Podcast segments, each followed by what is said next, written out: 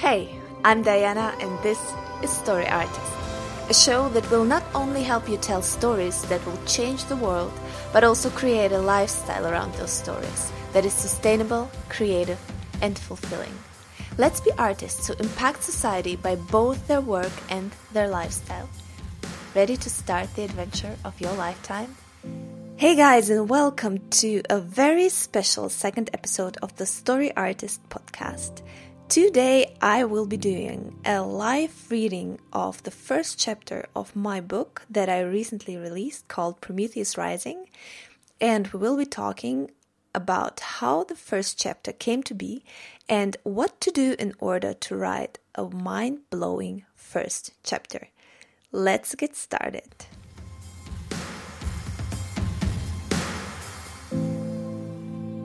On the creative updates of this week, so as maybe people know, I am a very passionate listener of the Creative Penn podcast, and I binge listened to two episodes.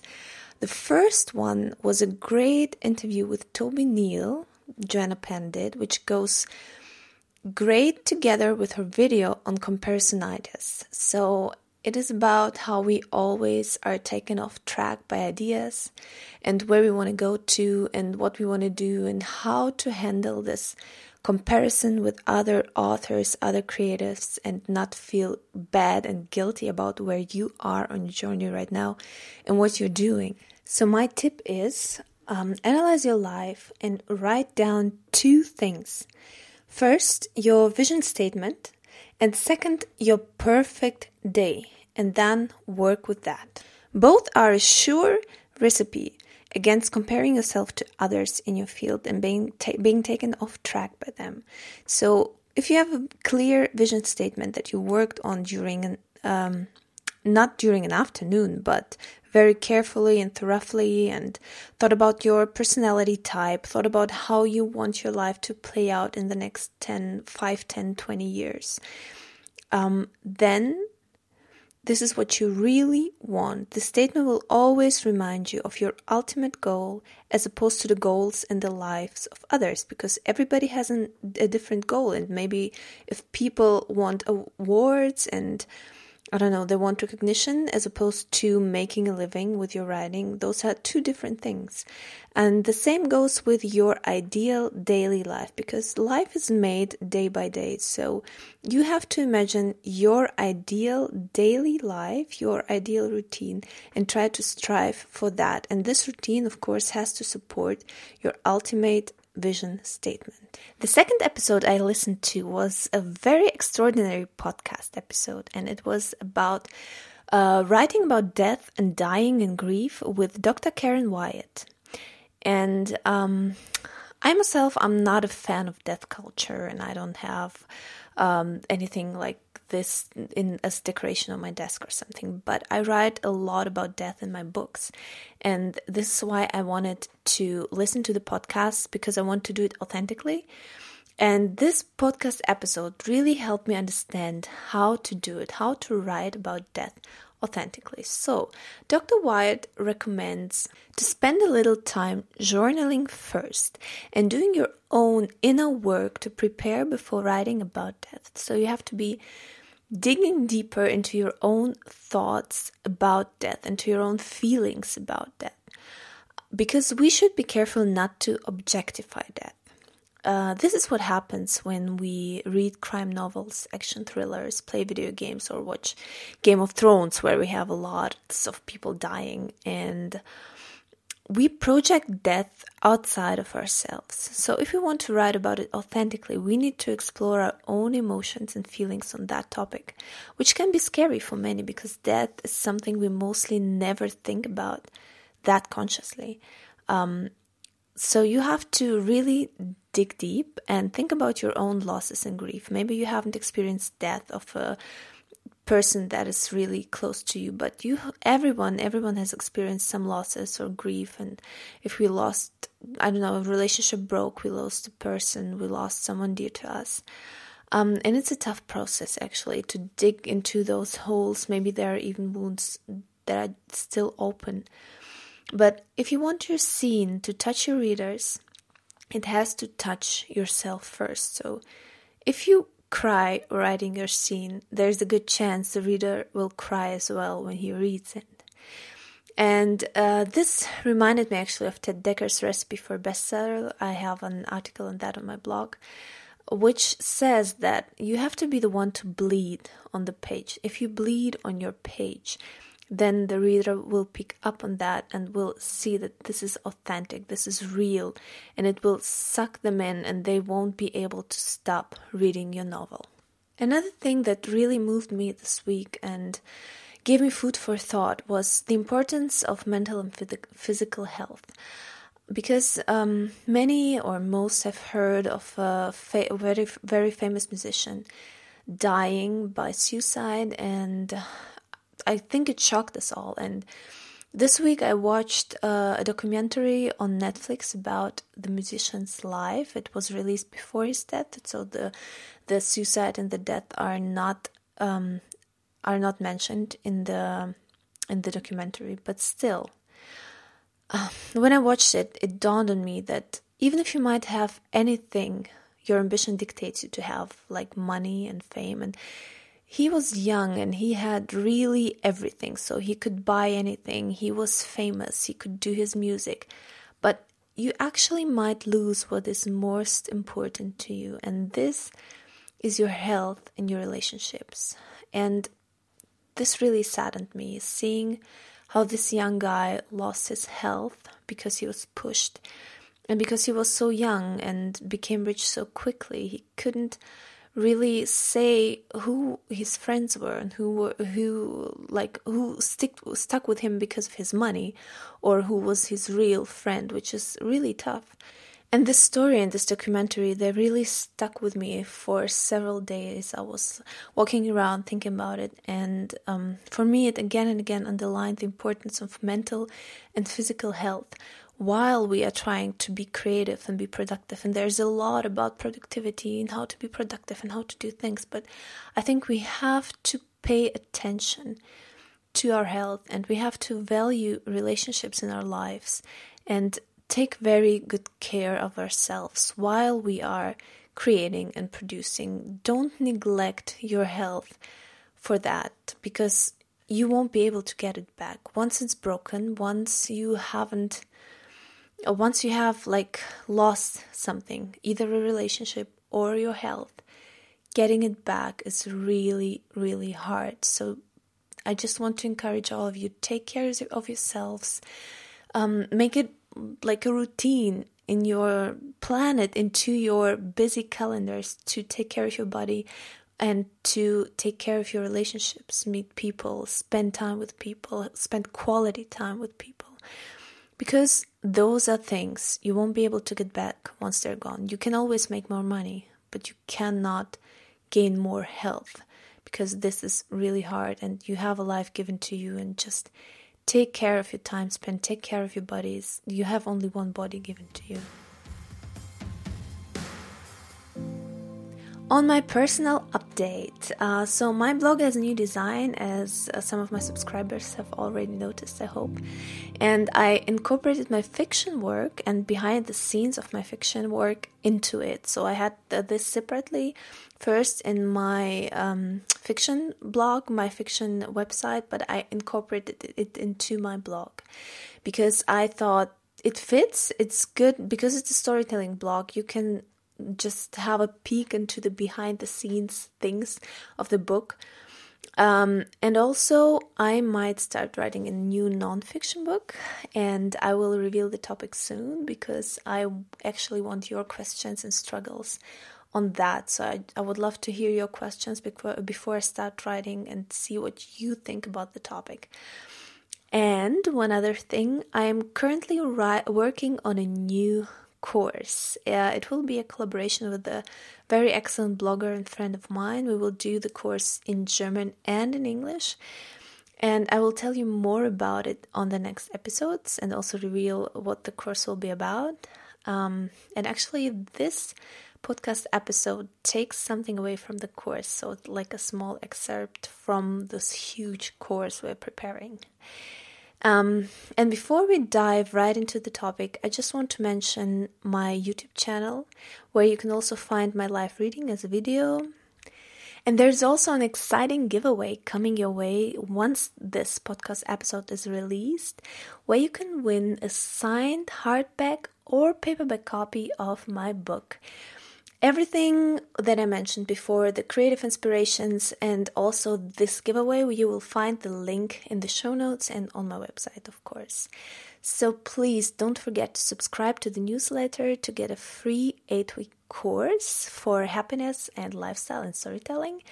And if you fancy, you can support me on Patreon with uh, several dollars a month. I would be really, really grateful because I love doing this podcast and it would be amazing if I could do it for years and years to come, and this is where you guys come into play. So, I hope you enjoyed this small introduction, and we're gonna jump right into the reading of an excerpt of my first chapter before we dive into the topic of how to write a mind blowing first chapter.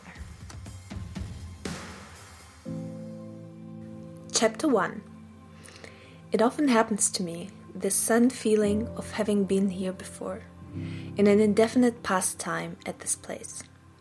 Before me lay a city bathed in the early sun rays, smoke, and panic. My Tesla sped through the streets of globalized London, streets that looked so different on that day. My medical beeper buzzed relentlessly. The ancient Greeks called this feeling anamnesis. Like waking up to some ineffable truth peeking behind a curtain that is far beyond myself, just for a split of a second. Unclear if the explosion in Trafalgar Square is a terrorist attack. A male voice in the late 40s broke my thoughts through the crackling radio, trying to sound matter of fact. But I sensed the tremor behind it. Trafalgar Square. I would have to pass right by it to get to the hospital. I accelerated instinctively. My mind objected, as did the display on my lenses, raising a red warning sign that I was driving too fast. Danger in Trafalgar Square, the display on my lenses read, and I blinked to erase the information. The feeling of anamnesis refused to leave me. It was one of the side effects of the ecstatic state my mind would escape to when it sensed danger. My brain was releasing dopamine and norepinephrine into my system. Chemicals that increased heart rate, tightened focus, and boosted pattern recognition capabilities, allowing me to make connections between information I hadn't noticed before. And this was only the first stage. The ecstatic experience was like breathing, like a sport the world chased since the biotechnological revolution. Still, it always made me uneasy. Countless pedestrians were fleeing. Ambulances and police cars rushed past me. Sirens resounded everywhere. Armed men and women from the London Global Police roamed the streets, joined by soldiers and special forces in their black exoskeletons and blue helmets. What had become of this city? A European megapolis, a city that never sleeps, advanced, a model for the rising global world. Amidst the chaos stood the red double-decker bus, and a gorgeous blonde woman waved at me from the large screen attached to it, advertising toothpaste. The screen blinked and went dark. London was crumbling around me, yet another city, unable to escape the increasing terror that roamed our world. I pushed a button on the left hand side. Autopilot activated. A female computer voice spoke, too soothing to fit the tension that hung in the air. I tried to relax. Except for the strange feeling, this morning had started very quietly. As usual, I woke up from a nightmare of flames and fire burning, a nightmare I had since I was little, and thus gave up trying to make sense of. As on every morning, I took two white pills and sipped my dark coffee while watching the sun slowly chase away the dancing street lights. My head still buzzed from the alcohol and the deafening music from the night before. I bathed in the memories of the tender shape and smooth skin that belonged to the woman I had been with. Carly, right? On the dance floor, it was she who had made the first move. Her words rang in my ears. I've always fancied red haired men. But it was the look she gave me that sealed the deal. In the background, the newscaster, as usual, discussed the issue of the endless wave, waves of refugees storming from the outer areas, the danger of terror that had hit countless global cities in Europe and beyond over the course of the past five years. Then the earth shook. Now here I was, driving to the hospital. The air thickened, smoke and dirt condensed in the atmosphere. I knew I was close. Chaos. The whole of Trafalgar Square was bathed in it. The monument of Admiral Nelson rose above the turmoil, coldly start, staring at the spectacle. Just drive by, Adama. You have to get to the hospital. Then I saw them. The people lying on the ground, injured, most of them so severely they wouldn't make it. Just drive. Autopilot off, I shouted. With a sudden movement, I steered the Tesla to the roadside, opened the door, and dismounted before my logic could contradict. The air outside my car smelled of death, a foul mixture of blood, bones, and dirt. My hands trembled. A red exclamation mark popped up in the corner of my lenses, indicating a dangerous area. I blinked to make it disappear and focused on what I saw in front of me. Was this really true? It felt like a nightmare, like I would wake up any minute before, because it was so different from the calm and restless life I led. The sight was not new to me. How many times had I seen this on the television from the other global, global cities? the panic, the cries, the traces of the bloody corpses. The outer areas that had been created over three decades ago in the global reform now turned against us with the violence they once, pres- they once served to prevent. But until then, the news had been always far away, like a movie. I could switch it off and the horror would end. But now, standing in the midst of it, feeling the dirt on my skin, the smell in my nostrils, I feared that I was unable to handle the moment. My medical bag was in the trunk, and I snatched it while throwing the buzzing medical beeper inside. Now, Adama, I took a deep breath. Smoke and chaos swallowed me as I marched directly towards the scene. They enveloped me like a blanket. So I hope you enjoyed this excerpt of the first chapter. It's not over yet. But if you want to keep on reading, you can go on Amazon, purchase my book, or read it on Kindle Unlimited if it's still on that, maybe not. And you can take part in the giveaway I will mention later. But let's jump to the topic of how to write a mind blowing first chapter now. Writing a good first chapter is one of the hardest things to do, I think, and this is what will sell your book to the reader once he or she has overcome the cover and the summary hurdle and clicked on the look inside button on Amazon or the other retailers. And here's maybe the most important tip for you don't try to get it right from the first moment and the first draft on. Um, just write and then return to it again and again and rewrite because if you try to nail the first chapter right away, you will never complete your novel. I made this mistake with my first book until I realized I just had to move on from this first chapter to it, to have even the chance to finish my book. And this is what I did now on my second book. I'm writing it now, and I just moved on from the first chapter. I wrote it, and I know it's not gonna look like that at all when I rewrite it. But you have to move on first. You have to write this book. You have to get this first draft down and then return to the first chapter and check it and rewrite it.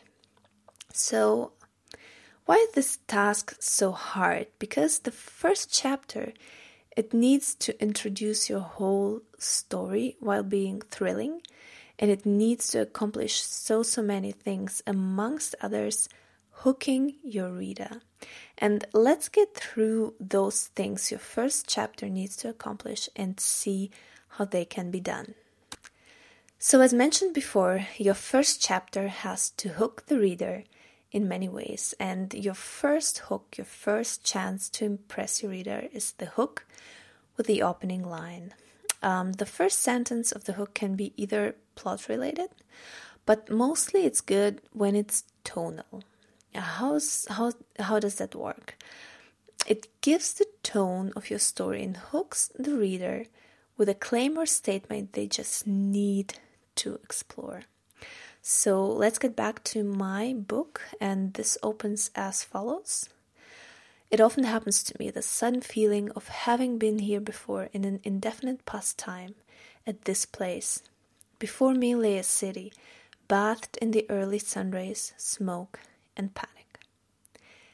This is my opening line, and this opening line is obviously talking about a deja vu here, a feeling people can relate to, but is this described in a very in a way that makes you want to know more.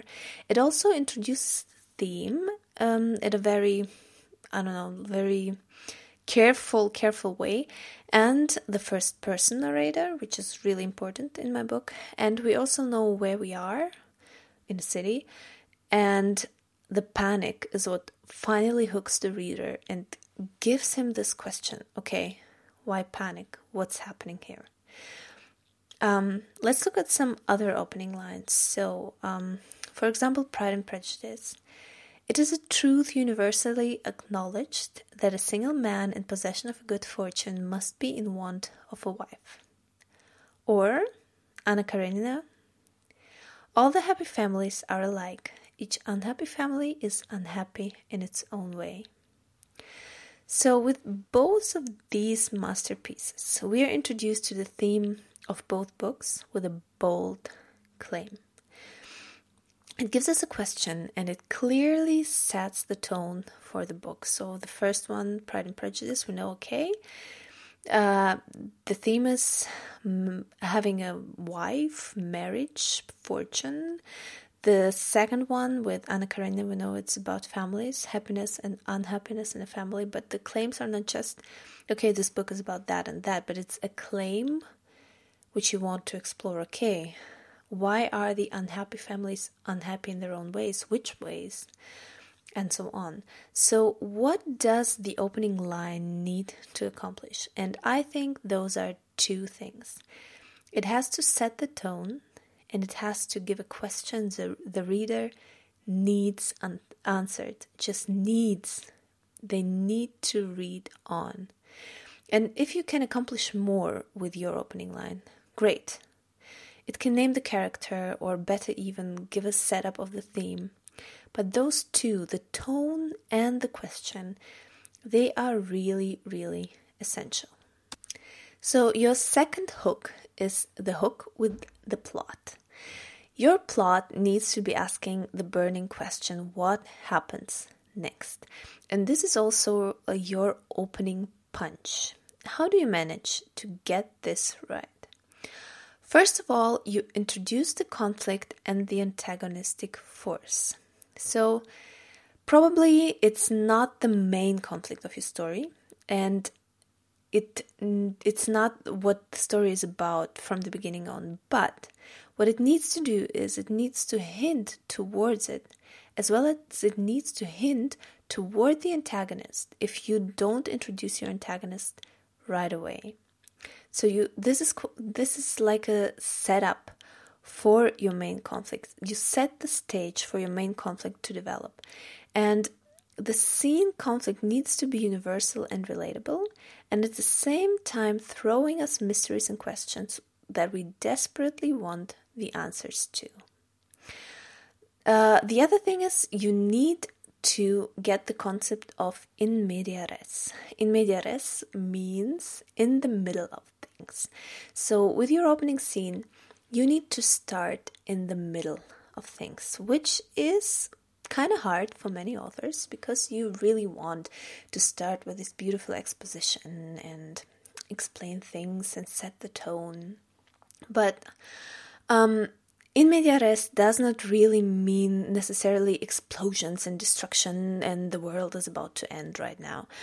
But if you know what scene you want to open with, Open in the middle of the scene, right where things are going crazy, and leave out the begin- beginning of the scene. Forget the exposition, even if you really want to bring it in. What you can do is instead incorporate the exposition into the scene. This way, you can accomplish the hook with your plot. Uh, you have to watch out that you find the balance between too much explanation and confusion. So, try to explain only those things your reader needs to know at that moment so that he can follow the plot. No more and no less.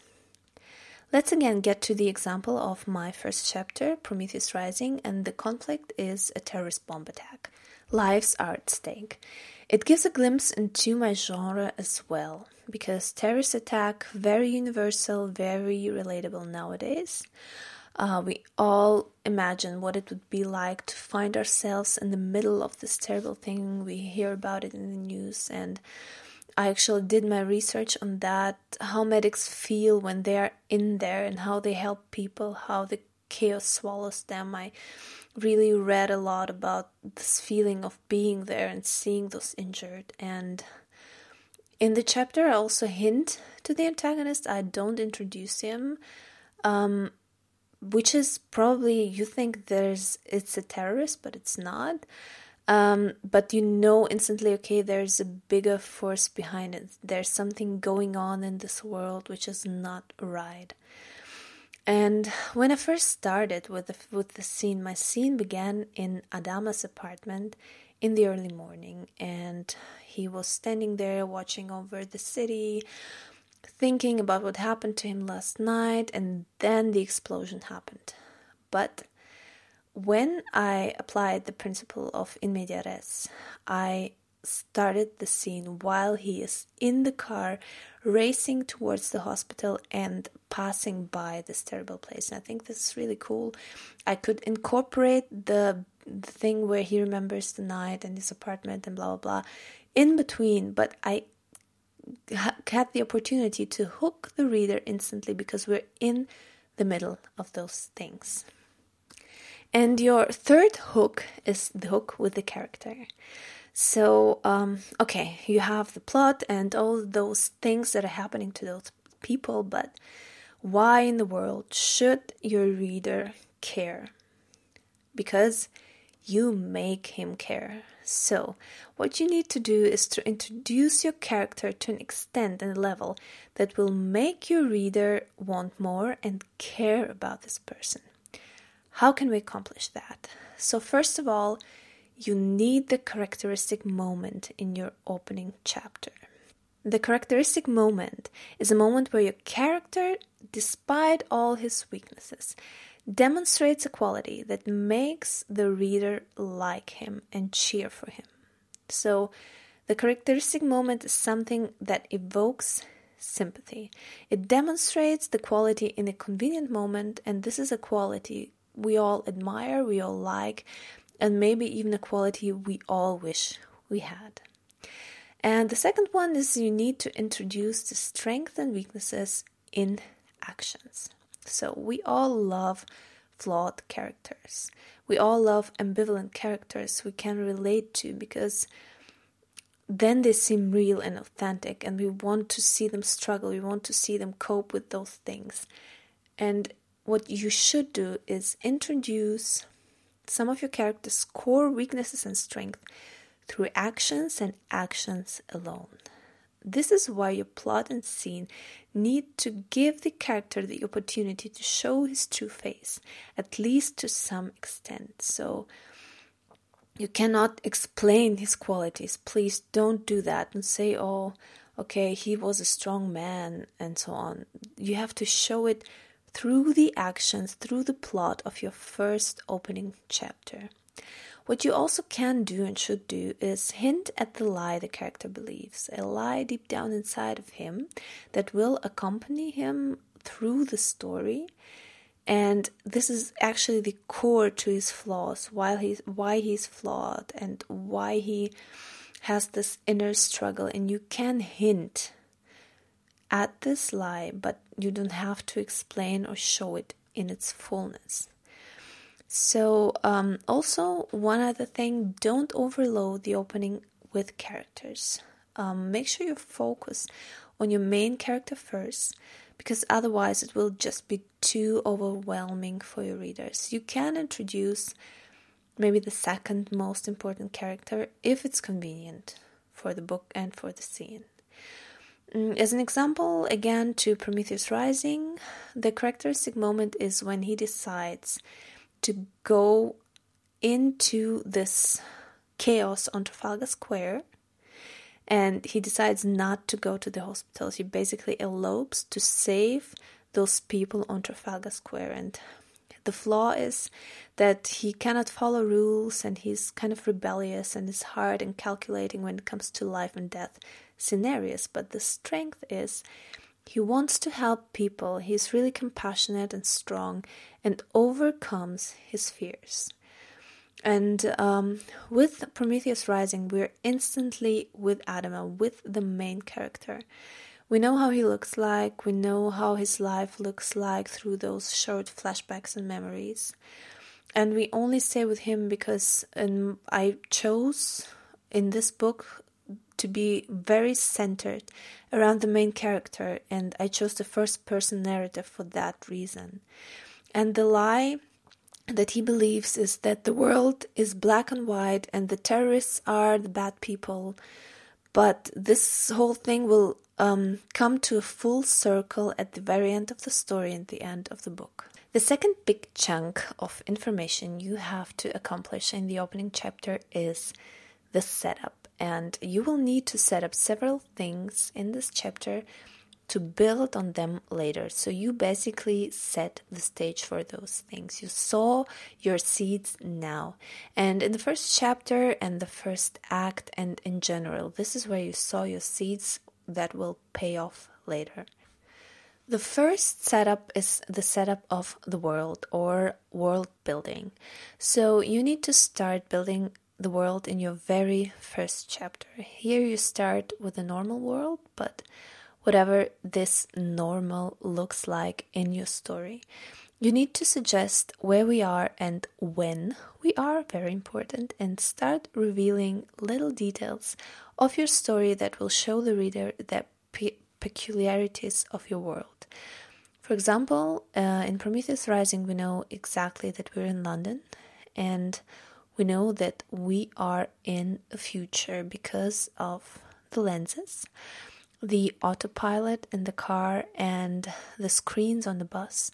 All of those things suggest that we're somewhere in the future we have without having to state this explicitly like we are writing the year 2056 which is not very graceful. Try instead to show this through the little details if you can the second is the setup of the theme.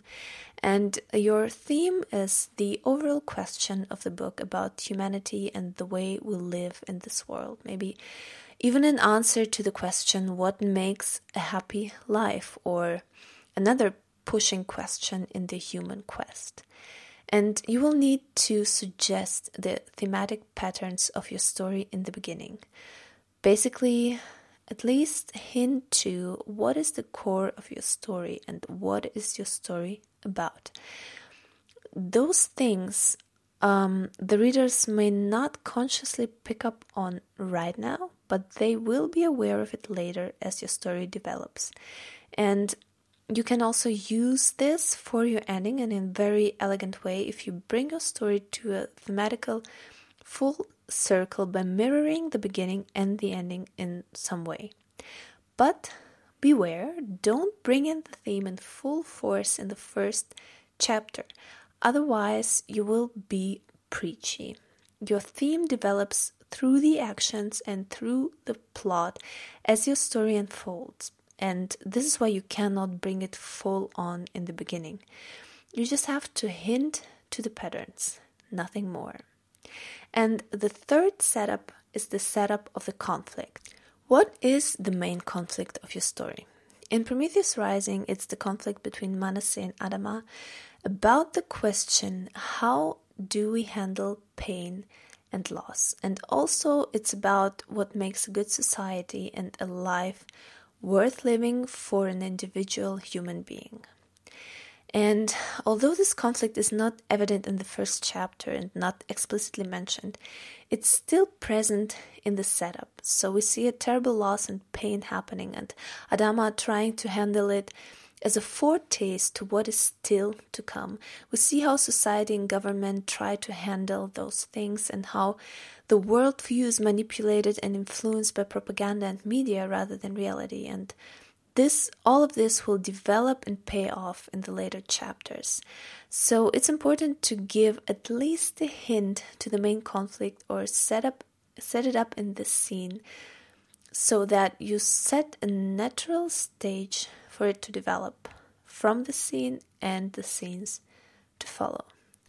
One last thing I'd like to mention is genre because um, your cover and hopefully your book description set up a genre already and made a promise to the reader. And the first chapter has to keep this promise. You have to deliver the promised genre to your reader and depending on the genre, the promise and thus the expectations are completely different from romance to sci fi to mystery and to crime and all the other genres out there, fantasy. Um, every promise is different, and the reader have certain expectations when they come to read your book. And thus, we have to know what people from your genre are expecting. How do we know that? By reading popular books in the genre and knowing your audience. Um, I think there's nothing wrong with doing things a little different, for sure. I don't want to be the author who writes another book that everybody want, knows and just another one that is typical and predictable. I want my book to have edge. I want it to be different. I want it to be interesting. But you still can't miss the cues your readers are expecting. You have to know your genre and you have to bring in those points because otherwise your readers will be disappointed.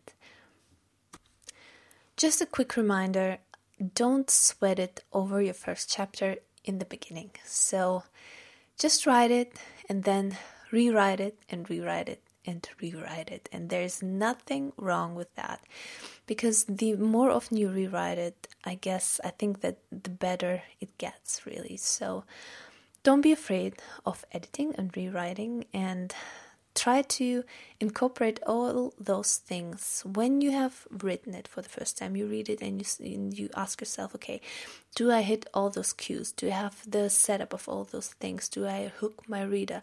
If you like you can even if you don't know give it to someone. Give the first chapter just to a beta reader someone you trust and ask them if they would want to read further on with this thing beware that those readers like your genre what i said because um, if the readers don't like your genre they won't be interested in it so beware that they like it and then ask them for their honest opinion and ask the why or why nots as well. And don't be discouraged if you don't nail it from the first moment. Just try and try and try it, and you will get better over time. I hope you enjoyed this episode, and next week I have an interview with the amazing Meg Konowska. She's an artist, designer, and blogger, and she created an illustrated storybook. And what this is and how this works, we will discuss in the next episode. We will be also talking about inspiration, the collaboration between the creative arts, and we will be talking about creative routines. So don't miss this episode and don't forget to subscribe on iTunes or what whenever wherever you're listening this to. I'd be glad if you rated the show, if you commented on the show. I really, really appreciate your feedback, guys. And also, don't forget to take part in the giveaway for a signed hardcover paperback copy of my book Prometheus Rising if you want to know how it goes on from the first chapter. And the link is in the show notes and also on my blog and social media. Take part in the giveaway, and I will see you next week.